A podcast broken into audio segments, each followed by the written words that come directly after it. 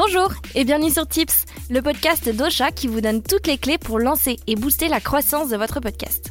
Moi c'est Emma et ce nouvel épisode est consacré à la conclusion d'un podcast. Parce que oui, tout comme pour le reste, il y a des trucs et astuces à connaître pour faire la meilleure conclusion possible et éviter que votre podcast se termine en jus de boudin. Dans les derniers épisodes de Tips, on a vu comment écrire une introduction du tonnerre et comment écrire un script d'épisode bien ficelé. Alors c'est logique. Aujourd'hui, on s'attaque à la dernière partie, ô combien importante d'un podcast, la conclusion. Rappelez-vous vos cours d'histoire ou de philo au lycée. Souvent, votre prof vous conseillait de soigner particulièrement l'introduction et la conclusion de votre dissertation. Eh bien, pour le podcast, c'est la même chose. Alors voilà mes 10 conseils pour faire une super conclusion. Conseil numéro 1, soignez votre conclusion. Ne la faites pas à la va-vite. C'est le meilleur moyen de gâcher votre dernière carte. Parce que la conclusion de votre podcast, c'est un peu votre arme ultime pour faire bonne impression auprès de votre audience. Et je veux dire vraiment bonne impression. Elle sert aussi à fidéliser vos auditeurs et vos auditrices et à les faire revenir sur votre émission. Pourtant, quand on crée un podcast, on imagine parfaitement le thème de ses premiers épisodes, la cover, les questions à poser à ses invités, et la conclusion, eh bien, c'est un peu la dernière chose à laquelle on réfléchit. Mais avez-vous déjà écouté un épisode de podcast sans conclusion? Non, hein? Il y a plusieurs raisons à ça. La première, c'est qu'un épisode sans une bonne conclusion, ça peut paraître un peu abrupt. La deuxième, c'est que ça ne renvoie pas une image très sympathique de l'hôte du podcast. Or, vous le savez certainement maintenant, votre audience s'attache autant à votre podcast pour les messages qu'il véhicule qu'à vous et à votre personnalité qui le faites vivre. Ok, donc euh, ça c'est clair. Maintenant, on dit quoi dans sa conclusion? Partons de la base. Remerciez celles et ceux qui ont écouté votre nouvel épisode en entier. Je sais, ça paraît évident, mais dire le petit mot magique, ça fait toujours plaisir. En glissant un merci à vos plus fidèles auditeurs et auditrices et en les remerciant sincèrement de leur engagement et de leur écoute active, vous les valorisez et vous leur donnez par la même occasion un sentiment d'appartenance à votre communauté. Pablo Neruda a dit un jour que merci est le seul mot usé mais qui brille comme une pièce de monnaie. Euh, ça, ça intéresse personne Bon, on continue.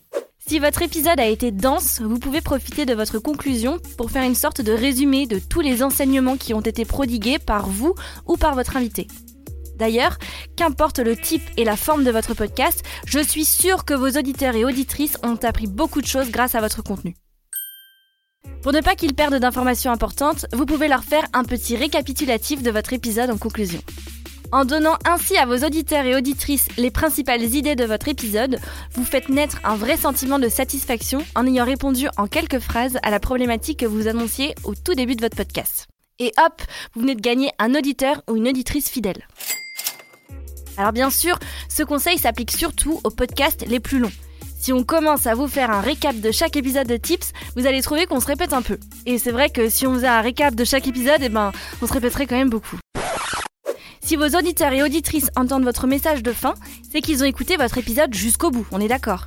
Et s'ils ont écouté votre épisode jusqu'au bout, c'est certainement parce que votre contenu leur a plu et parce qu'ils ont aimé votre personnalité ou celle de l'animateur de votre podcast. Il est donc fort probable qu'ils veuillent vous suivre sur d'autres canaux pour en savoir plus sur vous.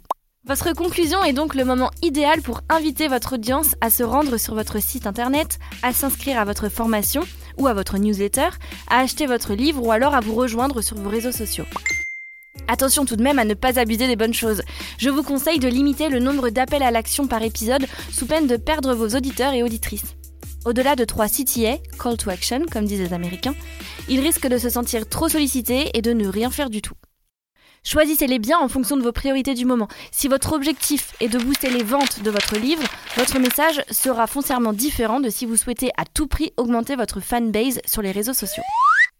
Quoi de mieux pour faire revenir vos auditeurs et auditrices sur votre podcast que de leur donner un avant-goût de votre prochain épisode si vous êtes suffisamment en avance sur votre planning pour connaître le thème suivant, donnez-leur envie de continuer leur écoute en leur teasant l'épisode d'après.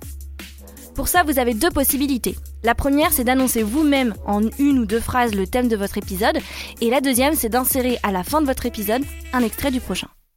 Autre pratique très courante chez les podcasteurs et les podcasteuses, vous pouvez vous servir de la conclusion de votre épisode pour demander à votre audience de vous faire un retour sur votre podcast.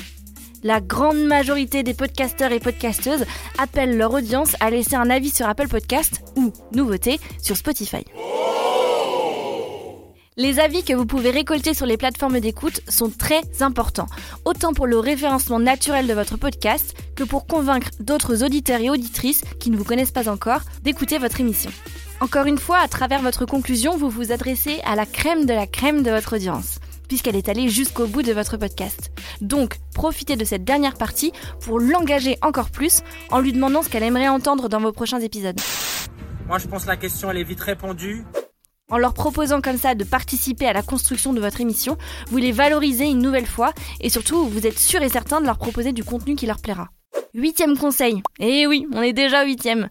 Si vos auditeurs et auditrices ont aimé votre épisode, ils seront probablement partants pour soutenir votre émission d'une manière ou d'une autre. Si vous avez lancé une campagne de crowdfunding, demandez-leur un petit coup de pouce au moment de conclure votre épisode. Neuvième conseil. Eh oui, on est déjà au neuvième. Comme pour la musique d'intro, il est important de bien choisir votre musique de conclusion. Vous pouvez utiliser un thème récurrent ou choisir une composition différente à chaque fois. Quoi qu'il en soit, votre nappe musicale doit correspondre au ton de votre podcast, qu'il soit dramatique, épique ou léger. Personne ne maîtrise mieux les easter eggs que Marvel. Dans tous les films ou presque, des scènes cachées sont ajoutées au milieu ou à la fin du générique. Les fans qui connaissent bien Marvel et qui savent restent donc jusqu'à la toute fin pour les découvrir. Cette technique existe également dans la musique. Certains morceaux sont cachés et se déclenchent une fois que l'album est terminé, ou bien après un silence de plusieurs secondes, voire plusieurs minutes à la fin d'une chanson. Vous pourrez reproduire la même chose avec le podcast. À la toute fin de votre épisode, après avoir remercié vos auditeurs et auditrices, vous pouvez ajouter quelques secondes d'un contenu additionnel. Une blague de l'un de vos invités que vous avez coupé au montage, un contenu bonus, un code promotionnel, etc. Vous savez maintenant comment faire une superbe conclusion. Démonstration.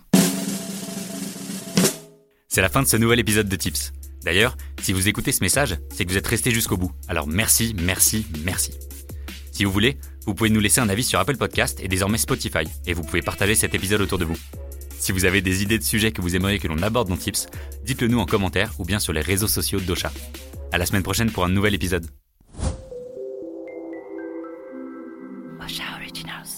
Cette émission vous a été proposée par Ocha, la première plateforme française d'hébergement et de marketing du podcast.